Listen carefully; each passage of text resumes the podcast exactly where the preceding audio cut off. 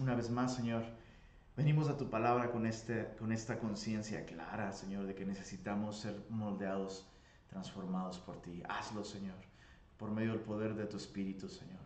Y gracias porque esta noche podemos acercarnos con esta seguridad. No es en vano, Señor.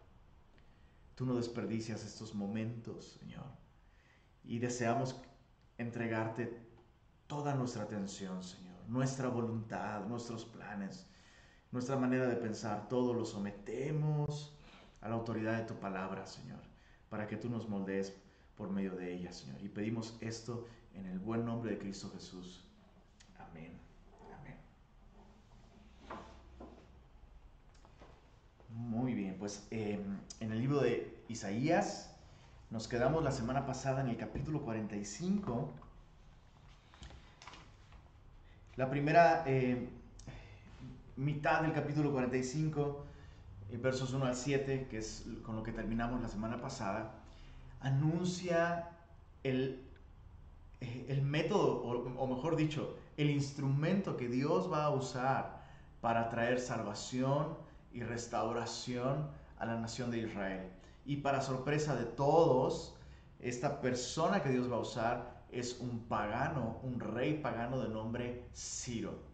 Todavía faltaban 150 años cuando Isaías escribió esta profecía. Eh, para este momento, eh, la nación de Israel, el reino del norte, ha sido llevado cautivo por los asirios. El reino de Judá está atemorizado por los asirios y Dios dice, no te preocupes por eso. Eh, los asirios no son ningún problema. Babilonia se va a levantar y, y yo voy a usar a Babilonia para hacer caer a los asirios, pero también voy a usar a Babilonia para tratar contigo y vienen tiempos difíciles. Pero tampoco te preocupes por eso, porque yo voy a levantar a Ciro y yo voy a hacer que Ciro eh, traiga la caída de Babilonia. Cuando tú estés allá en Babilonia, cuando hayan pasado 70 años y te hayas hastiado de los ídolos que tanto buscabas cuando estabas en la tierra prometida, cuando estés allá en Babilonia y hayan pasado 70 años y te hayas hartado los ídolos, cuando parezca imposible que tú pudieras tener un nuevo comienzo, yo voy a levantar a Ciro, mi ungido, mi pastor, mi siervo. Esos son los títulos que Dios le, le da. Y especialmente los judíos podrían haber dicho, ¿cómo, ¿cómo es posible que Dios use a un gentil, no a un judío, a un pagano, no a un hebreo, ¿Cómo es posible que Dios use a alguien como Ciro? Bueno, verso 8. Isaías 45, verso 8 dice así, rociad cielos de arriba y de las nubes, destilen la justicia, ábrase la tierra y produzcanse salvación y la justicia, háganse brotar juntamente, yo Jehová lo he creado. Lo, lo que Dios está diciendo es, yo voy a hacer que las cosas sean como deban ser y voy a traer salvación a mi pueblo. Y voy a hacerlo a través de Ciro, rey de Persia. Verso 9. Ay del que pleitea con su hacedor, el tiesto con los tiestos de la tierra. Dirá el barro al que lo labra, ¿qué haces? ¿O tu obra no tiene manos? Ay del que dice al padre, ¿por qué engendraste? Y a la mujer, ¿por qué diste a luz? Así dice Jehová, el Santo de Israel y su formador. Preguntadme de las cosas por venir. Mandadme acerca de mis hijos y acerca de la obra de mis manos. Eh, el profeta hablando acerca de esta salvación que Dios traerá a través de Ciro, eh, se anticipa a la, digámoslo así, incluso indignación ¿Cómo puede ser que un pagano, cómo puede ser que un persa, cómo puede ser que un chilango, que Dios use un chilango, cómo puede ser que Dios use un tasqueño? ¿Cómo puede ser? Y es maravilloso que Dios es el que hace la obra y una vez más, pasajes como estos nos deben recordar no solo la soberanía de Dios, que realmente es lo que Dios está recordándole a su pueblo aquí. Él es soberano. No solo la soberanía de Dios, sino incluso cuando tú y yo nos rasgamos las vestiduras porque Dios está usando a alguna persona, con mucha frecuencia eso indica un enorme orgullo por parte de nosotros. Como si nosotros, como si nosotros pudiéramos aconsejar a Dios sobre qué personas o qué cosas debe usar el Señor. Señor, si tú me preguntaras a mí, yo usaría otras cosas. Pero hey, eso es interesante. Ellos están aquí en este momento diciendo, ¿cómo puede Dios usar a un pagano? Bueno, no escuchaste a, tus profetas. no escuchaste a los profetas. No escuchaste a los de tu propio pueblo. Y los rechazas. Nah, ¿cómo, ¿cómo le voy a hacer caso a este? Ahora Dios está usando un rey. ¿Cómo Dios va a usar a este? Y después Dios mismo va a venir en carne, humildemente. ¿Cómo puede de Nazaret venir algo, algo bueno? ¿Cómo puede Dios usar a alguien nacido así en condiciones tan cuestionables y van a rechazar a Jesús? Entonces quiero que observes cómo resistir los instrumentos que Dios desea usar en nuestra vida. Eso revela una terrible condición en nuestro corazón que hace que el corazón de Dios se duela por nosotros y diga, ay, ay de aquel que pleitea con el hacedor, ay de aquel que dice al Padre, ¿por qué engendraste? Que dice a la mujer, ¿por qué, dice, por qué diste a luz? Y luego Dios hace esta, esta invitación tan asombrosa. Así dice Jehová, el Santo de Israel y su formador, preguntadme por las cosas por venir. Ahora sí que pregúntame, pregúntame, ven conmigo, búscame, yo tengo respuestas a tus preguntas. ¿Por qué? ¿Por qué voy a usar a este? Porque desechaste a todos los de tu pueblo. Desechaste a cada persona que mandé de tu pueblo ahora voy a usar a un pagano. Dice el verso, verso 12. Yo hice la tierra y creé sobre ella al hombre. Yo, mis manos extendieron los cielos y a todo su ejército mandé. Yo lo desperté en justicia y enderezaré todos sus caminos. Está hablando eh, poéticamente de Ciro, rey de Persia. Dice, lo desperté en justicia. Y es lo que dice el libro de Esdras. Esdras, que se encuentra antes de Isaías en la Biblia, realmente registra eventos posteriores a Isaías, el cumplimiento de esto. Lo vemos en el libro de Esdras. Y el libro comienza diciendo que despertó Jehová el espíritu de Ciro, rey de Persia. Tan pronto conquistó Babilonia, Ciro inmediatamente inclinó su voluntad, su corazón, su espíritu a cumplir lo que Dios había dicho que él haría, hacer volver a su pueblo. Dice el verso 13, lo desperté en justicia, enderezaré todos sus caminos, él edificará mi ciudad y soltará mis cautivos no por precio ni por dones, dice Jehová de los ejércitos. ¿De qué me habla esto? De gracia. Gracia.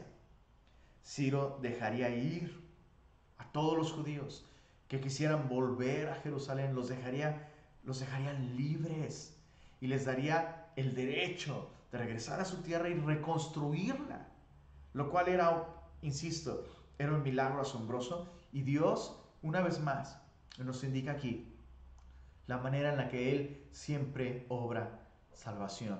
Es por gracia. Es por gracia.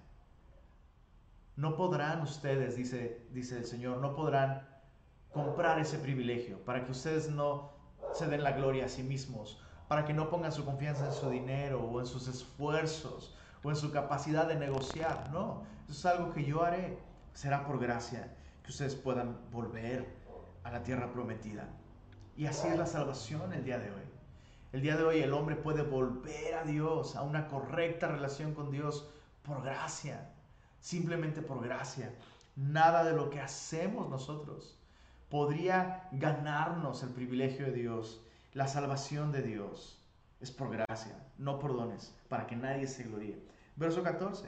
Dice, eh, así dice Jehová, el trabajo de Egipto, las mercaderías de Etiopía y los sabeos, hombres de elevada estatura, se pasarán a ti y serán tuyos irán en pos de ti, pasarán con grillos, te harán reverencia y te suplicarán diciendo, ciertamente en ti está Dios y no hay otro fuera de Dios. Lo que está diciendo el Señor es que una vez que Israel se ha restaurado, el plan de Dios es que las naciones alrededor puedan ver en Israel un testimonio de la realidad de Dios y se conviertan. Y, obviamente eh, el cumplimiento máximo de esto lo veremos en el milenio, durante el milenio, cuando Cristo esté reinando desde Jerusalén e Israel sea entonces lo que deba ser. Todas las naciones, la Biblia dice que todas las naciones subirán a Jerusalén a adorar al Señor tres veces al año, así como, como, como en el Antiguo Testamento había tres fiestas principales, tres veces al año. Las naciones subirán a adorar a Jesús a Jerusalén. Y esto me enseña algo importante. Una aplicación para nosotros es esta.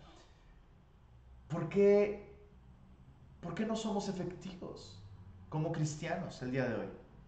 En que los sabeos y los de Egipto, los hombres de elevada estatura, se pasen a nosotros y sean nuestros, nuestros hermanos, de nuestra iglesia, de nuestras filas. ¿Por qué no somos efectivos? Bueno, ¿por qué no fue efectivo Israel?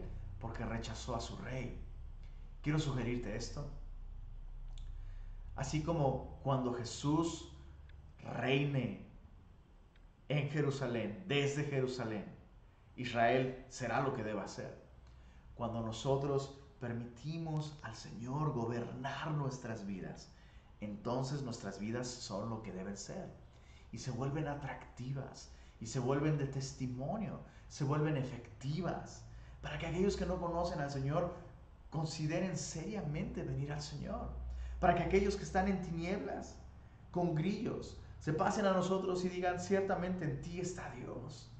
Eso solo sucede, insisto, sí, prepárate, memorízate los versículos, aprende a contar la, preciosa historia del Evangelio con versículos bíblicos, eh, eh, técnicas de comunicación, todo eso, claro que es valioso, pero todo eso no sirve de nada si Cristo no está gobernando nuestra vida. Entonces ese era el problema de la nación de Israel. Y Dios dice, yo voy a traer salvación, va a ser por gracia, y cuando yo esté gobernando desde Jerusalén, habrá una conversión mundial. Todas las naciones vendrán a adorar en tu ciudad. Dice el verso 15, eh, verdaderamente tú eres Dios que te encubres, Dios de Israel que salvas. Ese será el testimonio de las naciones. Verso 16, confusos y avergonzados serán todos ellos. ¿De qué está hablando? Ahora está hablando de otras personas. Está hablando de aquellos que practican la idolatría. Un tema recurrente en las últimas semanas, los últimos capítulos. Verso 16, confusos, avergonzados serán todos ellos, irán con afrenta todos los fabricadores de imágenes. Israel será salvo en Jehová, con salvación eterna. La idea de que la salvación se pierde no es bíblica. No vemos esto en la Biblia. Sí vemos serias advertencias a examinarnos a nosotros mismos y asegurarnos si estamos en la fe.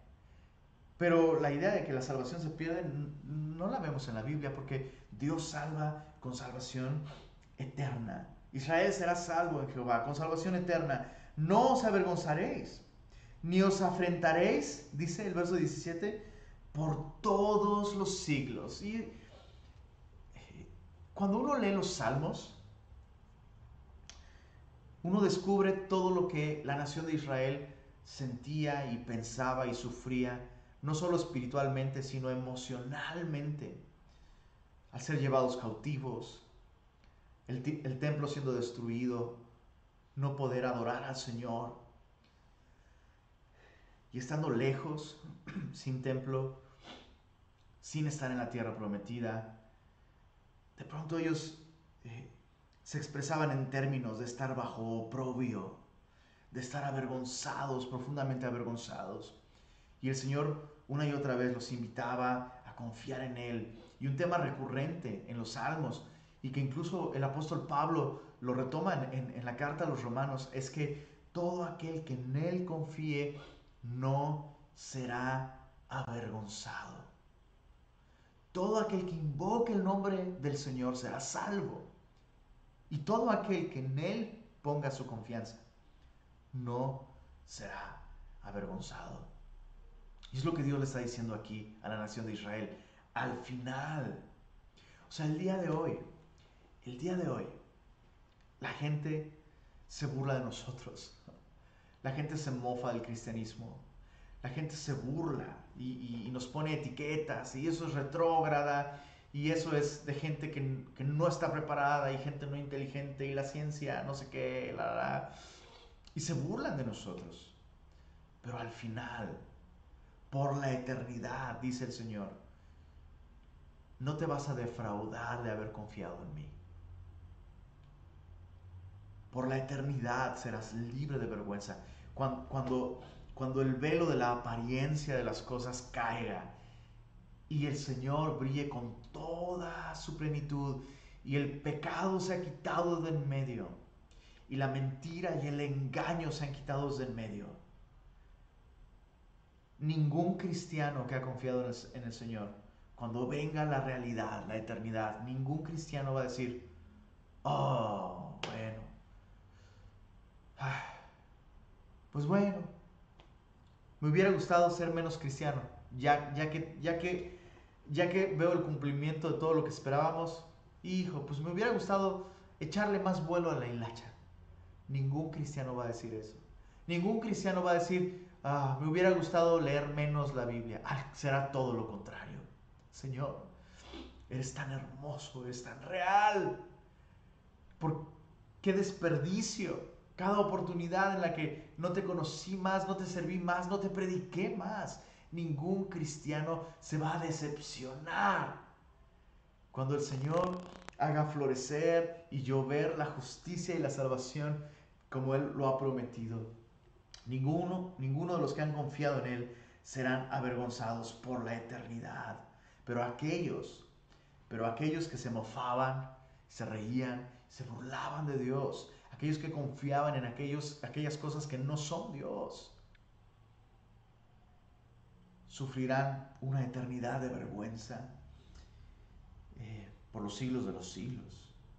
Verso 18, Isaías 45, 18 porque así dijo Jehová, que creó los cielos, Él es Dios, el que formó la tierra, el que la hizo y la compuso, no la creó en vano, para que fuese habitada la creó, yo soy Jehová y no hay otro. Hay algo bien interesante aquí en el verso 18, cuando dice el texto que Dios no creó la tierra en vano.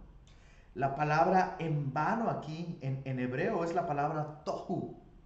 Tohu, que significa eso, vacío o vano. Y en Génesis 1, la Biblia nos dice que en el principio creó Dios los cielos y la tierra, y la tierra estaba tohu y babohu. Así, así diría en su idioma original. La tierra estaba vacía y desordenada, tohu babohu. Y aquí en Isaías 45, 18, la Biblia dice que Dios no la creó tohu. Dios no, Dios no la creó en vano. Dios no la creó vacía, desprovista de diseño, desprovista de propósito. Dios la creó con un propósito, con condiciones suficientes, necesarias para que fuese habitada. Lo que, lo que aquí Isaías está diciendo simplemente es que Dios no hace las cosas sin un propósito. No tiene sentido que Dios va a usar a Ciro. Hey, Dios no hace las cosas sin un propósito. Pero algo interesante con, respecto a eso de Génesis es que algunos hay una teoría, y es solamente eso, quiero aclarar que solamente es una teoría, la teoría de la brecha. Esta teoría sostiene que entre el verso 1 de Génesis capítulo 1 y el verso 2 hay un lapso de tiempo indeterminado, hay una brecha. Entonces lo que esos eh, eh, eruditos y estudiosos sugieren es que Dios creó la tierra, los cielos y la tierra, y en ese momento fue en el que Satanás se revela contra Dios y en su rebelión, Satanás con una tercera parte de los ángeles son arrojados del cielo y entonces Satanás cae sobre la tierra destruyendo la creación de Dios en un último acto de rebeldía en contra de Dios. Y esa es la razón por la que entonces, en el principio creó Dios los cielos y la tierra. lapso de tiempo indeterminado. Verso 2. Y la tierra estaba tohu, babohu, desordenada y vacía. La tierra estaba desordenada y vacía. Y el Espíritu de Dios se movía sobre la faz de las aguas. Y dijo Dios, sea la luz. Entonces vemos que, aunque eso es una teoría, vemos que esa es la manera en la que el, el diablo opera en la, en la realidad. Cada vez que Dios comienza a hacer una obra, el enemigo va a intentar destruir esa obra, pero el enemigo jamás será capaz de vencer la obra de Dios.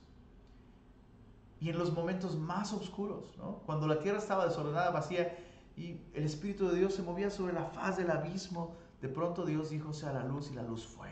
Y Dios trajo orden, trajo propósito, Dios trajo un nuevo comienzo y trajo vida donde no la había.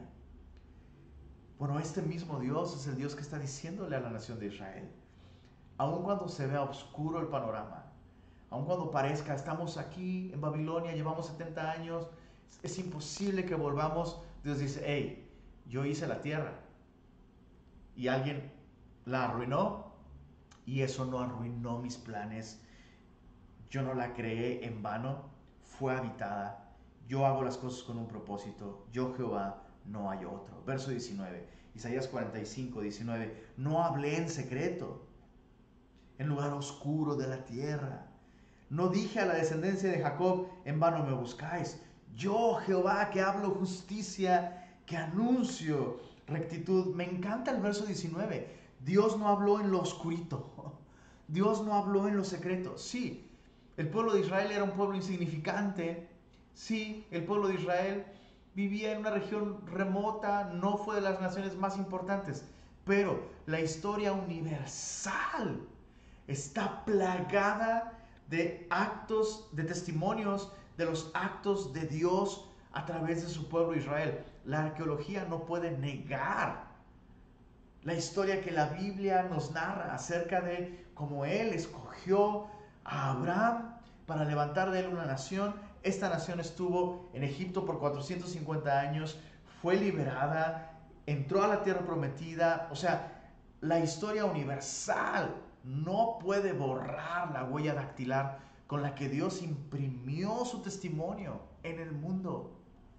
Y, este precioso libro es tan superior, es tan infinitamente superior a cualquier otro libro sagrado, a cualquier otro, otro testamento, como le llaman los mormones, al libro del mormón. Este libro no necesita otro testamento, este libro no necesita ninguna otra ayuda, este libro es fantástico, es asombroso, es real. Este libro es el testimonio de que Dios habla. Y Dios no habla en lo secreto, dice el Señor. Él, no, no escribió su mensaje en tablas de oro, en un lenguaje que quién sabe cuál sea. Y de pronto, de la nada, un hombre recibió el poder. No, no, no, no es así. Dios se comunica en el lenguaje de los hombres. Un lenguaje que se puede entender, un lenguaje que se ha preservado. Y Dios imprimió su mensaje a través de los escritos que tenemos en la palabra de Dios y es maravilloso. A mí no deja de asombrarme el hecho de que puedo conocer a Dios a través de su palabra, porque Dios habla a través de su palabra. Su palabra lleva el aval de un testimonio tan grande como toda una nación que persiste hasta el día de hoy. Es, eso es sobrenatural chicos, es sobrenatural. No dejemos de apreciar la historia de la nación de Israel, no dejemos de apreciar la historia de la revelación de Dios a través de su palabra, no dejemos de apreciar su palabra. Dios no habló en secreto, Dios no habló en secreto. Y mira, una vez más, verso 19, en lugar oscuro de la tierra, yo no hablé así. No dije a la descendencia de Jacob, en vano me buscáis. Yo soy Jehová. Y mira, verso 19, yo hablo justicia, anuncio rectitud. Este libro no solo tiene una autoridad histórica indiscutible, insuperable. Este libro es rectitud y verdad. leemos el testimonio de Dios en la escritura. Leemos la manera en la que Dios explica nuestra realidad. La Biblia explica de dónde se originó la muerte, cómo se originó. La Biblia explica que es el pecado. La, Biblia explica y pinta la realidad humana de un modo tan congruente. Todos estamos enfermos de esa enfermedad llamada pecado. Necesitamos un Salvador. La Biblia explica el origen de las cosas de un modo lógico, congruente, racional. No estoy diciendo que la Biblia no demande fe. Por supuesto que demanda fe. Y la Biblia es un libro sobrenatural en ese sentido. Pero aún visto desde un punto de vista objetivo. Su palabra es recta. Su palabra es justa. No necesitamos entonces estar buscando el consejo humano, la sabiduría humana para resolver cosas que Dios ya resolvió. Eso es lo que le sucedió a la nación de Israel. Empezaron a prestar atención a las filosofías, a las ideologías, a los influencers de su momento, Babilonia. Y terminaron así, hastiados de todo ese consejo. Y Dios dice, hey, mi palabra es rectitud. Verso 20, reuníos. Isaías 45, 20.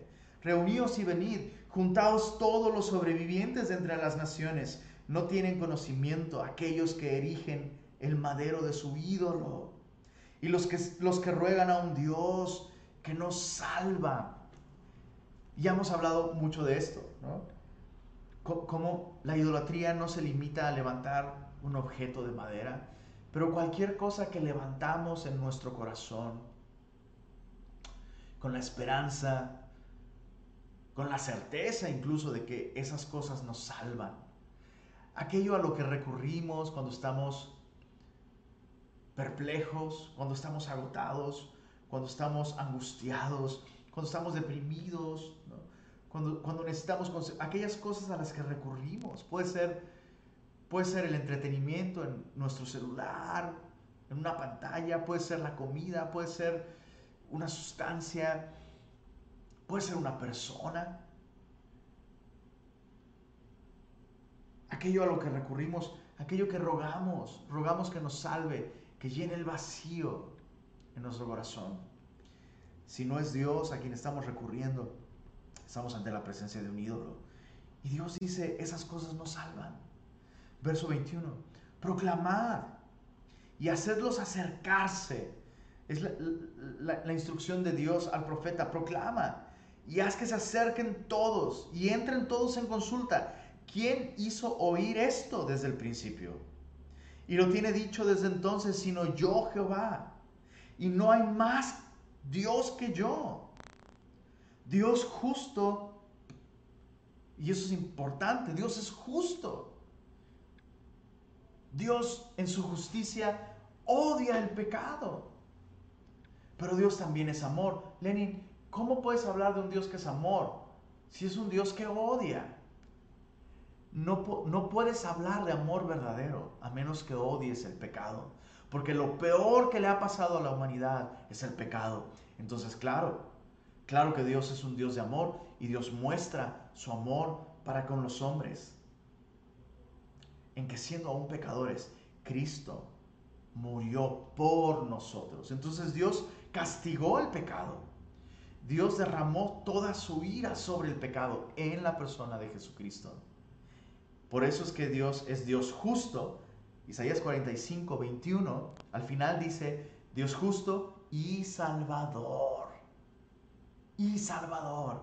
Ningún otro fuera de mí. Verso 22. Mirad a mí y sed salvos todos los términos de la tierra, porque yo soy Dios y no hay más. Es asombrosa la manera tan enfática con la que Dios insiste en que no existe otro Dios fuera de Él y nadie más puede salvar sino Él. Ahora, este, este versículo que acabamos, que acabamos de leer en Isaías 45, el verso 22, es un versículo, no solo es un versículo hermoso, mirad a mí, sed salvos todos los términos de la tierra, porque yo soy Dios y no hay más. Pero además es un versículo importante en la historia. Este es el versículo con el que Charles Spurgeon, eh, Charles Spurgeon era un predicador eh, inglés y Charles Spurgeon es muy importante en la historia del cristianismo. Es probablemente es el predicador más influyente después del apóstol Pablo. Y es, es este gran predicador que se convirtió a los 15 años. Se convirtió a los 15 años de edad escuchando a alguien predicar este versículo. Isaías 45, 22. Y él relata esta historia. Quienes puedan conseguir el libro es maravilloso. Eh, eh, se llama Lecciones a mis estudiantes de Charles Spurgeon. Y él cuenta eh, este momento en el que él se convirtió. Fue el 15 de enero. Fue un 15 de enero. Estaba nevando, el invierno era muy crudo. Y, Charles iba camino a, su, a la reunión de su iglesia. Pero la nieve era tanta que no pudo llegar a su iglesia. Entonces vio una capilla metodista y se metió ahí, huyendo, huyendo de, del invierno. Y ese día el predicador, el pastor de esa iglesia no pudo llegar por la, por la nevada tampoco. Así que se levantó a predicar simplemente un, un hombre laico, dice Spurgeon, tal vez era un zapatero, un sastre o algo así, subió al púlpito a predicar y, y dice, se mantuvo apegado al texto que leyó por la simple razón de que no tenía nada más que decir. Te voy a leer lo que dice Charles Spurgeon al respecto. Dice, el texto era, mirad a mí y sed salvos todos los términos de la tierra. Su pronunciación era pésima, pero a mí no me importó. Vi un rayo de esperanza en ese texto. Y el, el predicador empezó así. Queridos amigos, este es un texto muy simple. Dice, mirad. Ahora, mirad no es algo que cueste mucho. No es levantar el pie o el dedo, es solo mirar. Bueno, un hombre no necesita ir a la universidad para aprender a mirar. Tú puedes ser muy tonto y aún así puedes mirar. No necesitas ganar mil monedas al año para mirar. Cualquiera puede mirar, aún un niño puede mirar. Pero el texto también dice, mirad a mí. ¡Ay! dijo él en su tono campestre. Muchos de ustedes se miran a sí mismos, pero eso no les servirá de nada. Nunca hallarán consuelo allí. Algunos miran a Dios Padre, pero no, tienen que mirar a Cristo. Él dijo, mirad a mí. Algunos dicen, vamos a esperar que el Espíritu nos toque. Pero eso no es lo que ustedes tienen que hacer. Miren a Cristo. Esto es lo que el texto dice. Mirad a mí. Después el buen hombre siguió de esta manera. Miren a mí. Miren cómo sudo grandes gotas de sangre. Miren cómo cuelgo sobre la cruz. Miren cómo subo al cielo. Mírenme ahora sentado a la mano derecha del Padre. Oh, pobre pecador, mírame a mí, mírame a mí. Al llegar a este punto, habiendo hablado como por solo 10 minutos, el hombre iba a concluir. De repente me miró y con tan poca gente en el lugar, supo que yo era un extraño. Fijando sus ojos en mí, como si supiese lo que había en mi corazón, me dijo, joven, tú luces miserable. ¿No te encantan esas historias de predicadores de aquel, de aquel tiempo? Verdaderamente así era, dice Spurgeon. Yo no estaba acostumbrado a oír hablar así desde el púlpito, sin embargo, fue un buen golpe y dio justo en el blanco. Él continuó, y seguirá siendo miserable Miserable mientras vivas, miserable cuando mueras, si no obedeces a mi texto. Pero si lo obedeces, serás salvo ahora mismo. Entonces levantó sus manos y gritó como solo un metodista primitivo lo pudo haber hecho. Joven, mira a Jesucristo, mira, mira, mira. No tienes que hacer nada sino solo mirar y vivir. En ese momento yo vi el camino de salvación y ya no supe qué más habló, porque fui poseído por un solo pensamiento. Como cuando la serpiente de bronce fue levantada en el desierto y la gente miraba y era sanada. Así fue conmigo. Yo pensaba que debía hacer 50 cosas para ser salvo, pero cuando escuché esa palabra, mira, cuán dulce fue. Oh, entonces miré hasta que mis ojos casi se desgastaron. En ese momento se desvaneció la oscuridad y vi la luz. Pude haberme levantado y cantar a gritos acerca de la preciosa sangre de Cristo y de la fe simple que lo mira solo a Él. Y ese es el llamado de Dios a su pueblo, Israel. Y ese es el llamado de Dios a nosotros el día de hoy. ¿Cuánta gente mira tantos lugares? Miramos a los libros de teología reformada, pero no miramos a Jesús. Miramos predicaciones y miramos podcasts y miramos a nuestros amigos y miramos un chorro de cosas, pero no miramos a Jesús.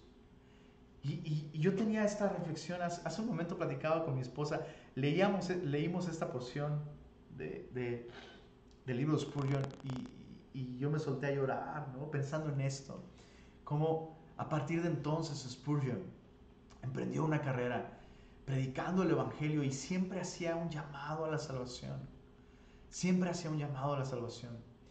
Y, y esto es porque él creció en una familia donde se conocía acerca de Jesús, pero él nunca había mirado a Jesús. Y me pregunto, ¿cuántos de nosotros, como cristianos reformados, tenemos la mirada puesta en tantos lugares, pero no miramos a Jesús? No miramos su obra, no miramos lo grande de su salvación, no miramos lo grande y lo grave de nuestro pecado. Pero tampoco miramos lo grande y asombroso de su perdón y de su gracia. Yo, yo quisiera, quisiera poder verlos en este momento, pero lo más importante es que tú mires a Jesús. No hay otro fuera de Él. No hay otro nombre bajo el cielo dado a los hombres en que podamos ser salvos. Mira, verso 23, Isaías 45. Verso 23, por mí mismo hice juramento. De mi boca salió palabra en justicia, no será revocada, que a mí se doblará toda rodilla y jurará toda lengua. ¿Te suena esto? ¿Te suena familiar? Si has leído la Biblia, el Nuevo Testamento, inmediatamente piensas en Filipenses capítulo 2. En Filipenses capítulo 2, Pablo cita esta misma porción y aplica esta, promesa de la Biblia la aplica directamente a Jesucristo. Ante Él se, se doblará toda rodilla y toda lengua confesará que Jesús es el Señor para gloria de Dios Padre. Con lo cual, con lo cual Pablo está diciendo con todas las letras y el Antiguo Testamento está diciéndolo textualmente, Jesucristo es Dios. Jesús es Solo Dios podía salvar al hombre. Solo Dios podía ofrecer una justicia perfecta en la cruz a cambio de nuestros pecados. Solo Dios. Recuerdo que alguna vez un amigo me preguntó, ¿cuál es la única obra del hombre que veremos en el cielo? ¿Cuál es la única obra del hombre que veremos en el cielo? Estuve por un rato pensando y literal di varias respuestas, todas mal. Y, al final mi amigo me decía, las marcas de los clavos en, las, manos del Señor. Eso es lo único de lo que tú y yo podemos jactarnos. Es, la única obra del hombre que veremos en el cielo. La salvación es del Señor. Toda la gloria será para Él. Toda la honra será para Él.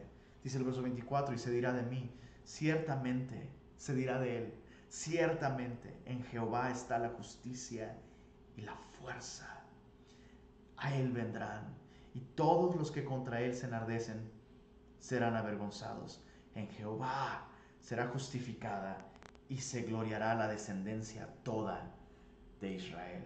desde el Antiguo Testamento, en estos versículos que acabamos de leer ahorita, hasta ahorita, vemos la gracia de Dios, vemos la soberanía de Dios, vemos la justicia de Dios, vemos la justificación. Como desde el principio, desde el Antiguo Testamento, Dios dejó, dejó muchísimas evidencias que apuntaban a esto.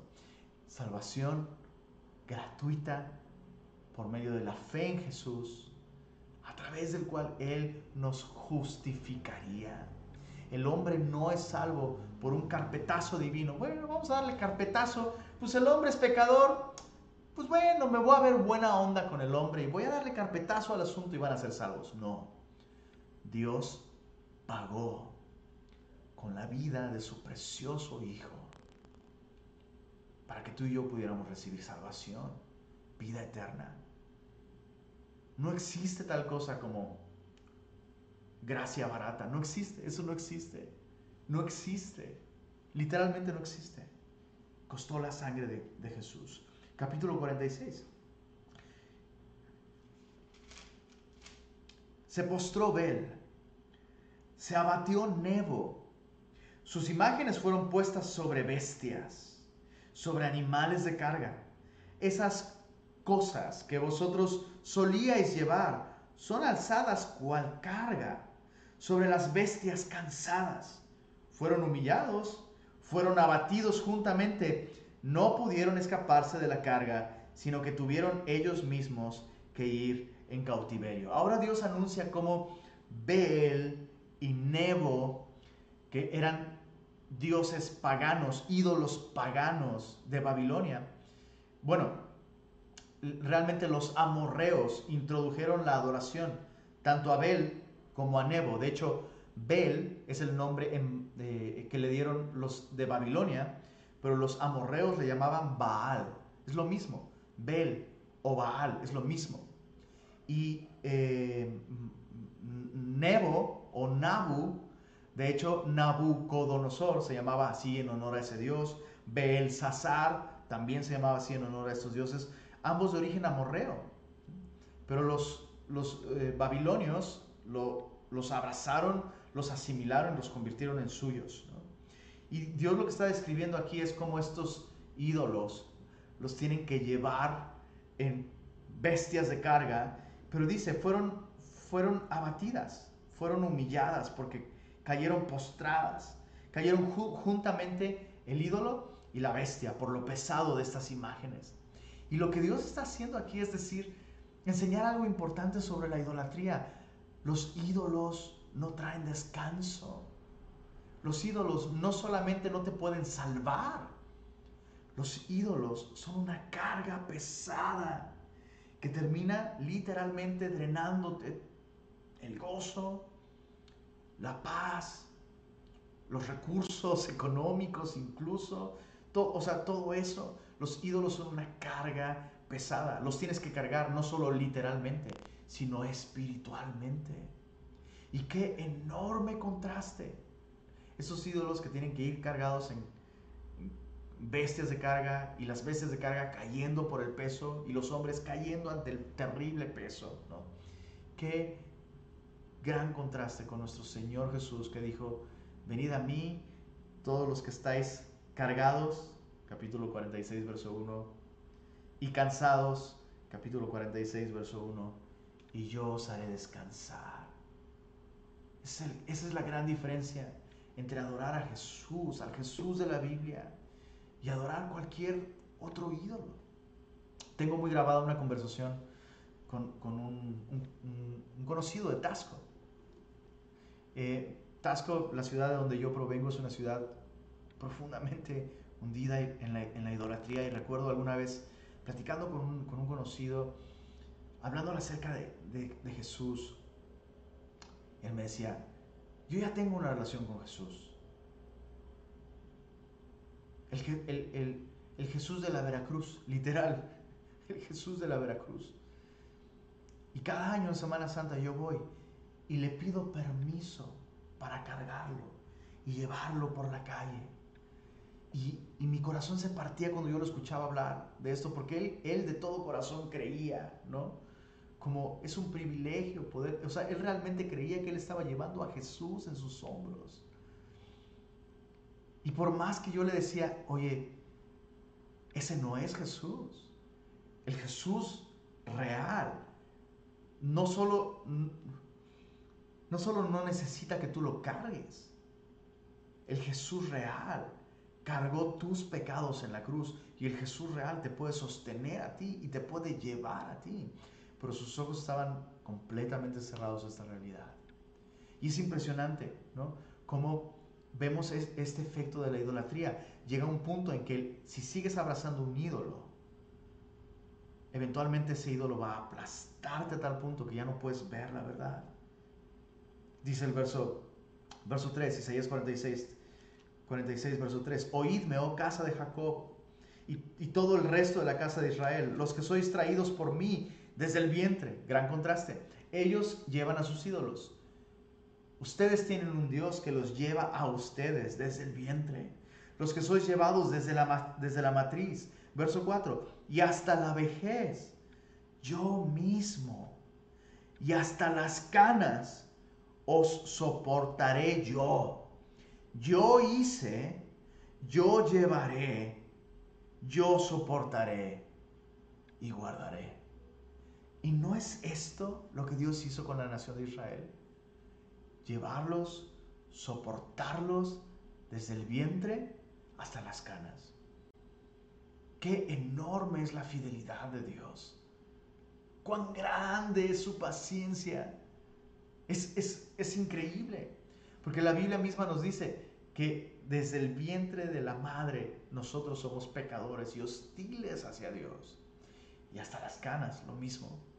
Y Dios, desde el vientre hasta las canas, Dios no cesa de buscarnos, de llamarnos, de invitarnos a venir y mirarlo y ser salvos. Verso 5. ¿A quién me asemejáis? Y me igualáis. Y me comparáis para que seamos semejantes. Sacan oro de la bolsa, pesan plata con balanzas, alquilan un platero para ser un dios de ello, se postran y adoran, se lo echan sobre los hombros, lo llevan, lo colocan en su lugar, allí se está. No se mueve de su sitio. Y aún así le gritan, tampoco responde, ni libra de, la tribulación. Acordaos de esto y tened vergüenza. Volved en vosotros, prevaricadores. Dios sigue insistiendo en llamar a aquellos que insisten en poner su confianza en un Dios que evidentemente no salva.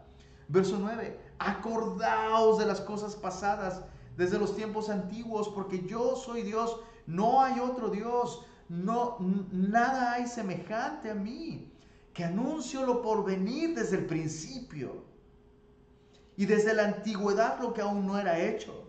Que digo, mi consejo permanecerá y haré todo lo que quiero. Que llamo desde el oriente al ave y de tierra lejana al varón de mi consejo. Ambas cosas una expresión poética de Ciro. El, emblema nacional de, de Ciro cuando, cuando, cuando conquistó a Babilonia, era el ave fénix. Entonces Dios dice, llamo del oriente al ave y de la tierra lejana al varón de mi consejo. Yo hablé y lo haré venir. Lo he pensado y también lo haré. Oídme, duros de corazón, que estáis lejos de la justicia. ¿Dónde se encuentra el problema de la idolatría? Falta de información, falta de evidencia, falta de materia gris. No, no es eso. El problema es un problema del corazón. Un problema del corazón. Oídme duros de corazón que estáis lejos de la justicia. Haré que se acerque mi justicia, no se alejará, y mi salvación no se detendrá, y pondré salvación en Sión y mi gloria en Israel. Y Dios lo que está diciendo es, yo voy a traer salvación, la traeré a través de Jesucristo la traeré a través de Jesucristo. Y necesitan poner confianza en este mensaje. Eso es increíble. Desde el verso 9 y 10, ¿no? Como Dios dice, la, mi credencial para que tú creas que yo soy Dios yo anuncio lo por venir desde el principio. Y este libro maravilloso, desde el principio, ha trazado un curso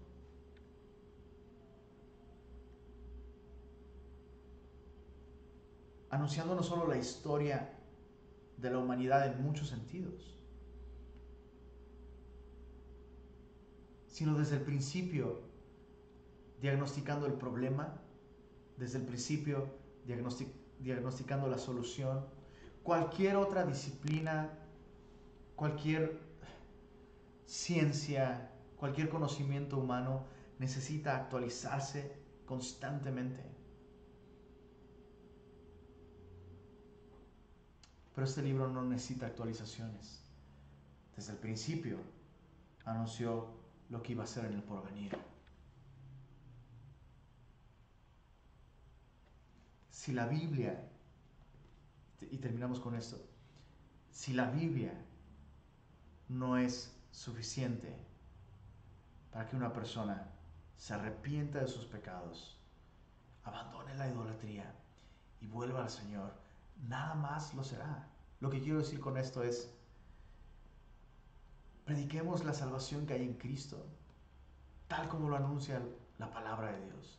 La nación de Israel, pudiendo ser luz a las naciones, se volvió a los ídolos. Y Dios, para restaurar a Israel, tuvo que dejar que Israel se entregara a la idolatría, fueran destruidos y entonces fueran restaurados y entonces fueran luz a las naciones. ¿Cómo podríamos nosotros convencer al mundo alrededor de nosotros que adoren al Señor si nosotros mismos estamos adorando otras cosas? ¿Cómo puedo convencer a mi familia, a mi esposa, a mis hijos, que a, mis hijas que adoren al Señor si mi adoración está dirigiéndose hacia otras cosas, hacia lo material, hacia mi ego, hacia mis sueños, hacia mis, eh, mis cosas. ¿Cómo puedo convencer al mundo de adorar al Señor si yo mismo no estoy adorándole a través de las verdades que Él nos revela en su palabra? Miremos a Él. Miremos a Él y abandonemos cualquier Dios falso que haya en nuestro corazón.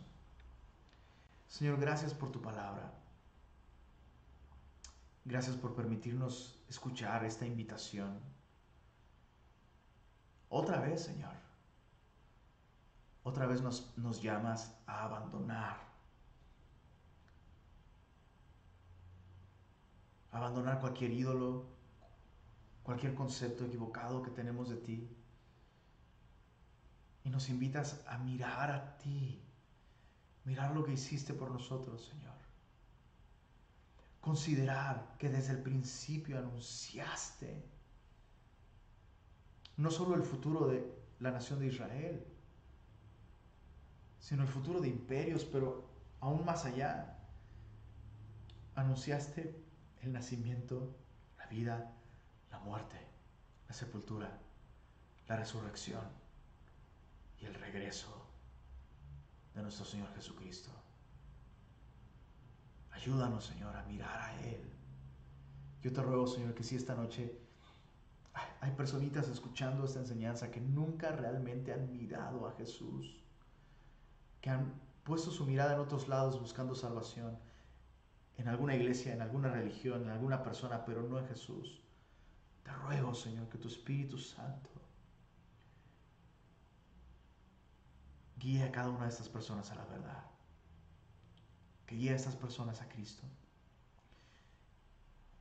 Y te pedimos, Señor, como iglesia, sigue usándonos, Señor. Límpianos de idolatría, Señor. Y permítenos experimentar esto, Señor. Así como tú prometiste a la nación de Israel, cuando fueran restaurados, cuando tú reinaras en Jerusalén, las naciones vecinas se convertirían. Te pedimos eso por nosotros, Señor. Reina en nuestro corazón. Reina en nuestras vidas, Señor. Reina en nuestros matrimonios. Reina en nuestras finanzas, Señor. Reina en, nuestro tiempo. Reina en nuestros planes, en, nuestra, en nuestra vida laboral, en nuestra vida familiar, Señor. Reina tú, toma las decisiones tú, gobierna tú, Señor. y que aquellos que nos rodean, como tú lo dijiste, Señor, se pasen a nosotros, Señor, que sean nuestros, nuestros hermanos, que sean nuestros, Señor, nuestros trofeos, trofeos de, tu gracia, Señor, para presentar ante ti. Y gracias una vez más, Señor, por hablarnos, por tu paciencia, por tu fidelidad. Gracias, Señor, por no abandonarnos, por estar con nosotros todos los días, hasta las canas, Señor, hasta el fin del mundo. Gracias por ser tan fiel, por sostenernos. Danos descanso en ti, Señor. Mientras te miramos, mientras te contemplamos, permítenos, Señor, hallar descanso para nuestra alma. Pedimos esto en tu nombre, Señor Jesús. Amen.